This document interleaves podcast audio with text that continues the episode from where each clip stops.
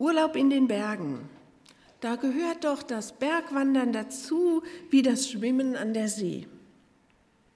Und in unserem Urlaub in den Bergen wollten wir an einem Tag eine Bergwanderung machen auf einen besonderen Berg, von dem man eine besonders schöne Aussicht haben sollte. Und so zogen wir unsere Wanderschuhe an und zogen los. Am Anfang war der Anstieg noch sehr sanft und wir konnten zügig laufen, doch nach und nach wurde der Weg immer steiler. Wir machten eine Pause. Gestärkt zogen wir weiter. Die nächste Pause machten wir deutlich schneller, weil uns einfach die Kraft fehlte. Je näher wir dem Ziel kamen, umso beschwerlich wurde der Weg. Ich wusste, dass es nicht mehr lange sein konnte, aber mir taten die Beine weh. Ich hatte keine Puste mehr und ich war einfach fertig. Noch einmal anhalten, nochmal verschnaufen. Aufgeben? Nein, über diese Möglichkeit wollte ich überhaupt nicht nachdenken. Mit viel innerem Kampf und letzten Kräften kämpfte ich mich den Berg hoch. Es hat sich gelohnt. Ein wunderschöner Ausblick in die umliegenden Täler und die wunderschöne Landschaft entschädigte uns für alle unsere Mühe. Eine Bank lud zum Verweilen ein. Wie gut, dass wir nicht auf halbem Wege aufgegeben hatten. Bei mir ging es nur darum, ein paar Stunden durchzuhalten zu warten. Aber die Personen, es sind zwei, mit denen wir uns heute beschäftigen wollen, lasst euch überraschen, die warteten über Jahre und Jahrzehnte. Ein Warten, was sogar über Generationsgrenzen hinweg dauerte. Darum soll es heute gehen, wenn wir uns gleich mit dem Thema durch Vertrauen den Retter schauen beschäftigen wollen. Diese Szene mit dem Bergwandern kam mir in den Sinn, als ich über unseren Text und die beiden dort erwähnten Personen Simeon und Hannah nachdachte. Ich lese uns Lukas 2, die Verse 25 bis 38 in Auswahl.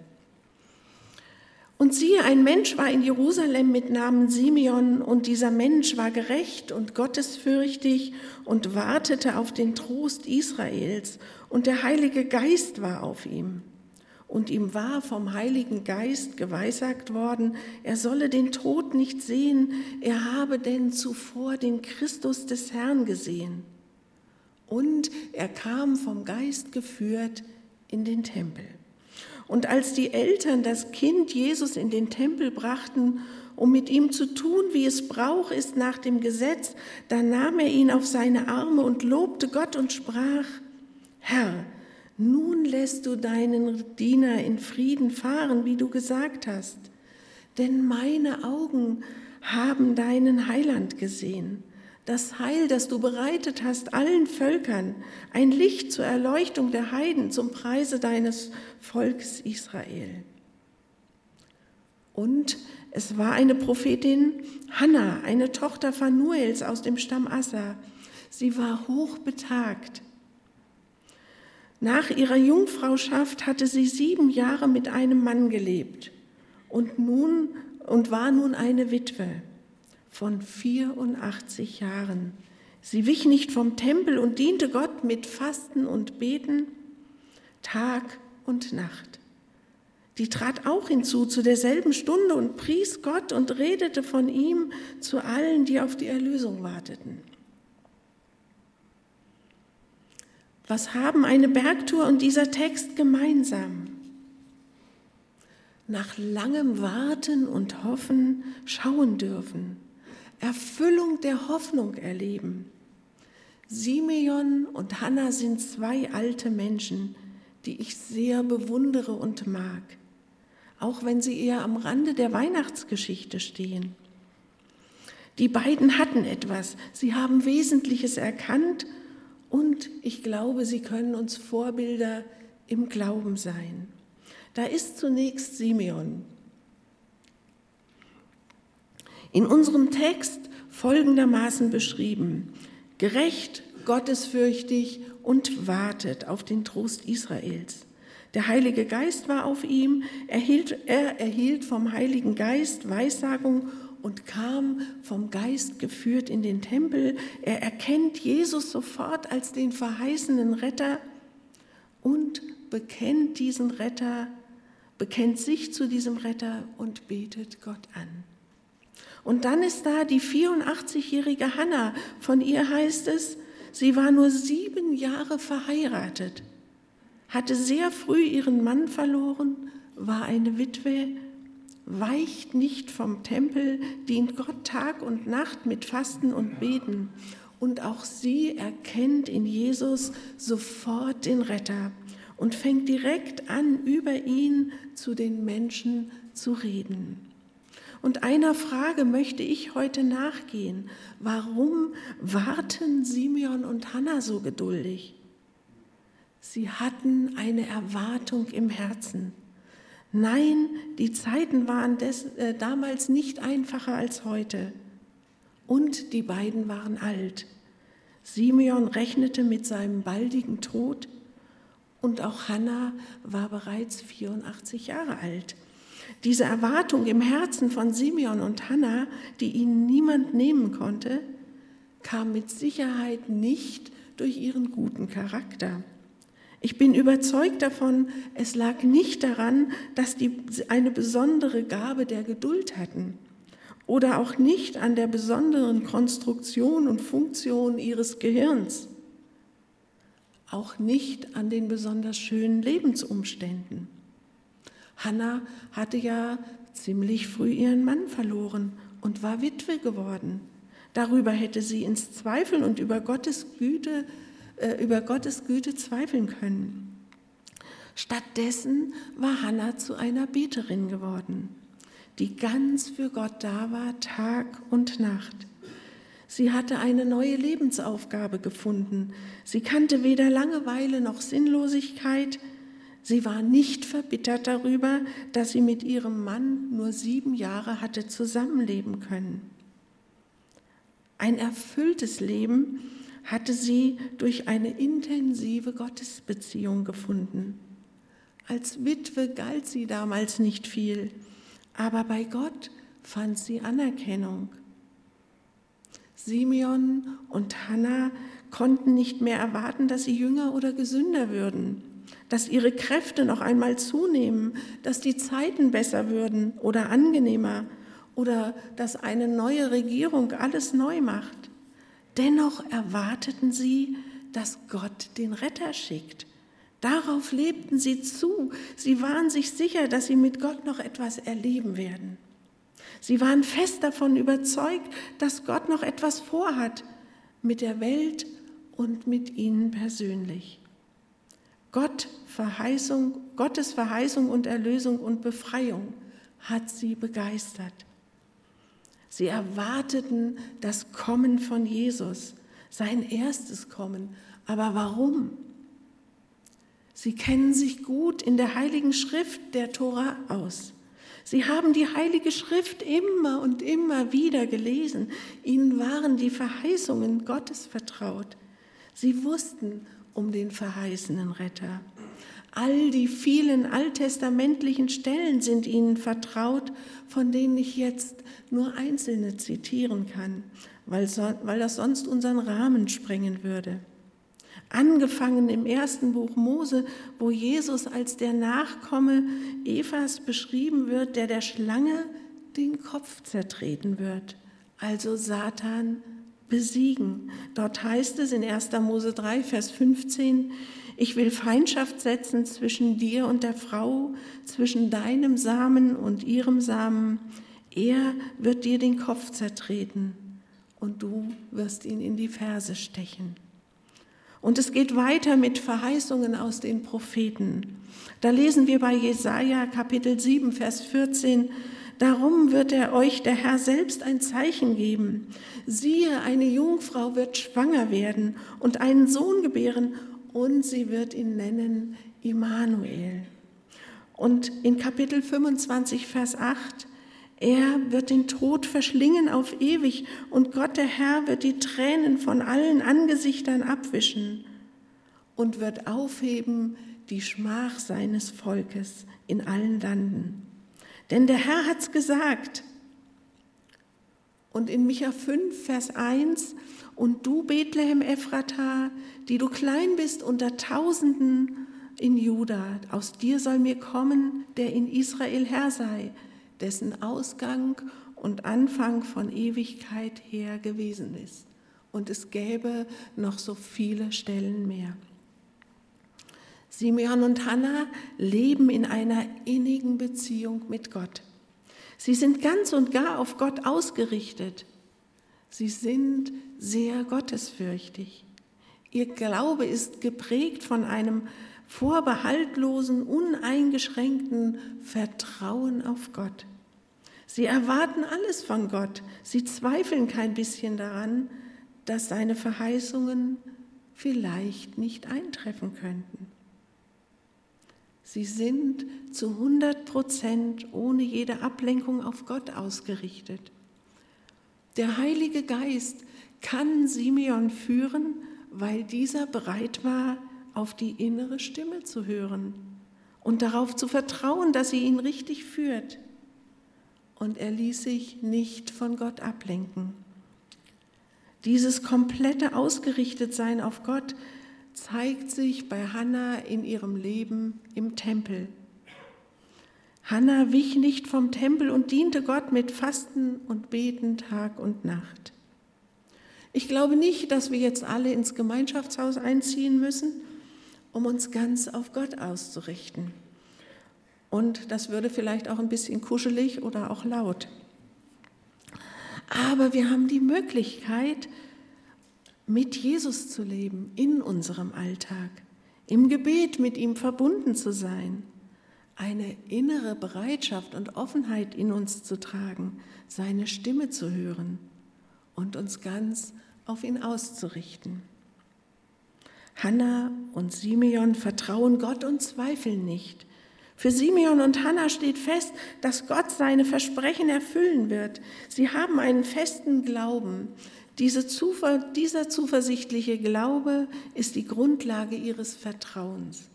Genauso wie es uns im Hebräerbrief beschrieben wird, Kapitel 11, die Verse 1, 2 und 6. Es ist aber der Glaube eine gewisse Zuversicht dessen, was man hofft und ein Nichtzweifeln an dem, was man nicht sieht. Und in diesem Glauben haben die Alten Gottes Zeugnis empfangen. Aber ohne Glauben ist es unmöglich, Gott zu gefallen, denn wer zu Gott kommen will, der muss glauben, dass er ist und dass er denen, die ihn suchen, seinen Lohn gibt.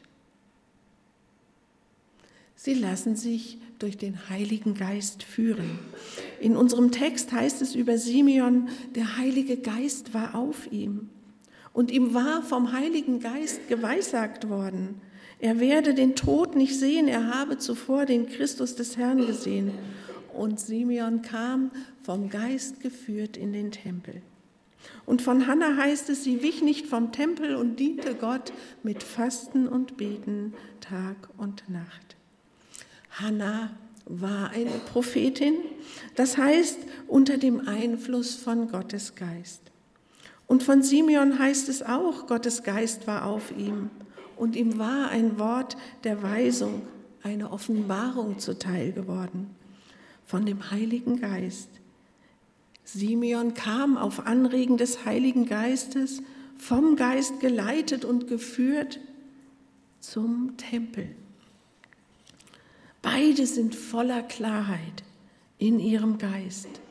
Durch die verenge Verbindung mit Gott kann Gott sie durch seinen Geist leiten. Und so sind Simeon und Hannah genau zur richtigen Zeit am richtigen Ort. Sie sind im Tempel, als Maria und Josef kommen mit dem Kind. Und sie dürfen schauen, worauf sie vertraut haben. Perfektes göttliches Timing. Welch eine erstaunliche Klarheit durch den Heiligen Geist der beiden.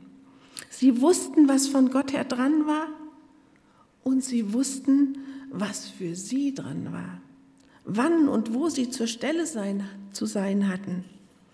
Sie konnten in ihrem Alter bestimmt keine Bäume mehr ausreißen, aber sie durften ihren Retter schauen und konnten Maria und Josef den, äh, und den Menschen im Tempel weissagende, kostbare Worte Gottes sagen.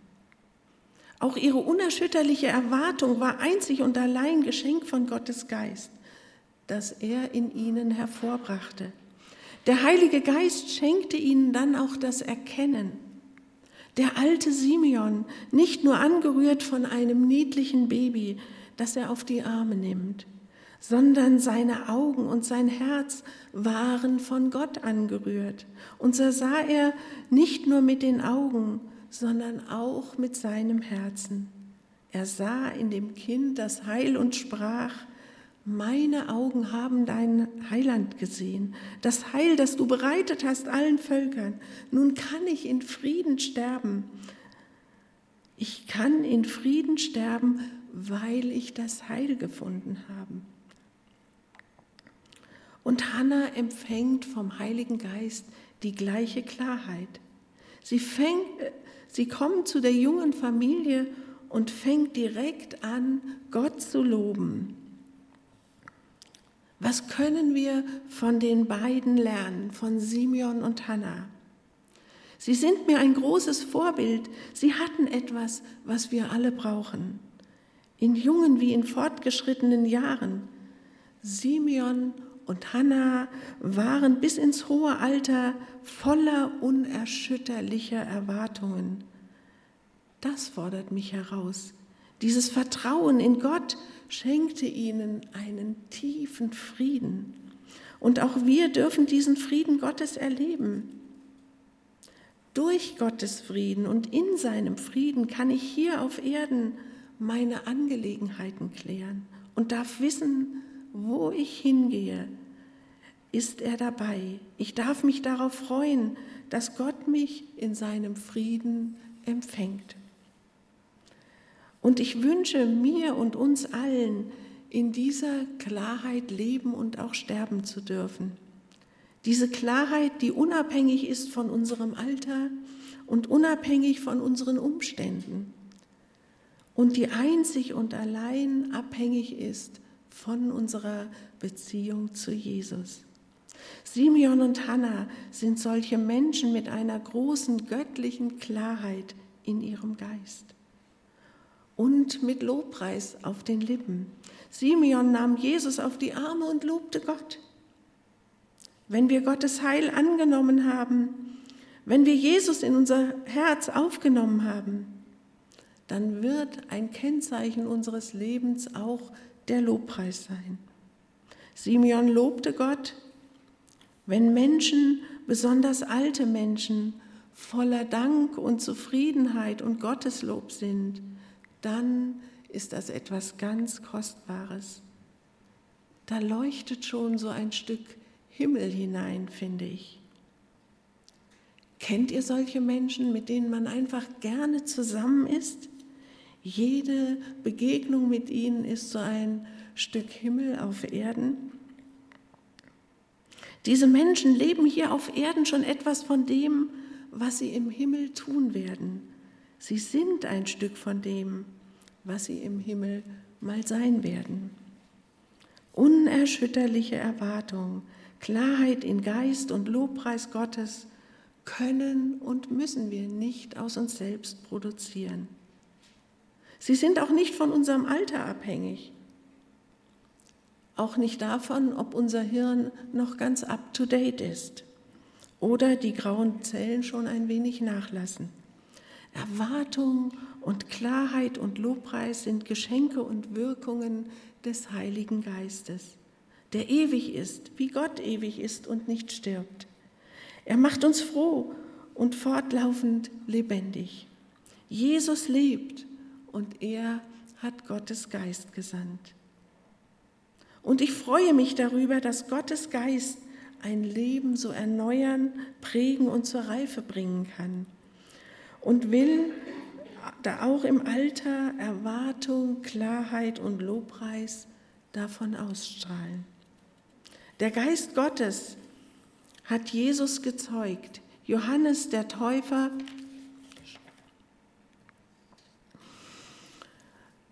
Johannes den Täufer von Mutterleib an erfüllt. Er kam auf die Jünger, Simeon und Hannah erhielten den Heiligen Geist bis ins hohe Alter. In Erwart erhielt der Heilige Geist bis ins hohe Alter in Erwartung, den Retter schauen zu dürfen. Und so durften sie nach jahrzehntelangem Warten noch ganz Überraschendes erleben. Auf diese Weise gebraucht Gott Simeon und Hannah, geführt durch den Heiligen Geist als Zeugen. Jedem Menschen steht so ein Leben in Erwartung, Klarheit und Lobpreis offen. Wir dürfen Gott um seinen Heiligen Geist bitten, dürfen ihn von ihm empfangen, zum ersten oder zum wiederholten Male, auf bekannte oder ganz neue, überraschende Weise. Bei Gott muss keiner am Rande stehen.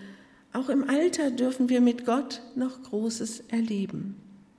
So wie Simeon und Hannah. Simeon und Hannah warteten und warteten und warteten. Wie lange sie warteten, wissen wir nicht, wird nicht geschrieben, aber wir können davon ausgehen, dass es viele Jahre und Jahrzehnte waren.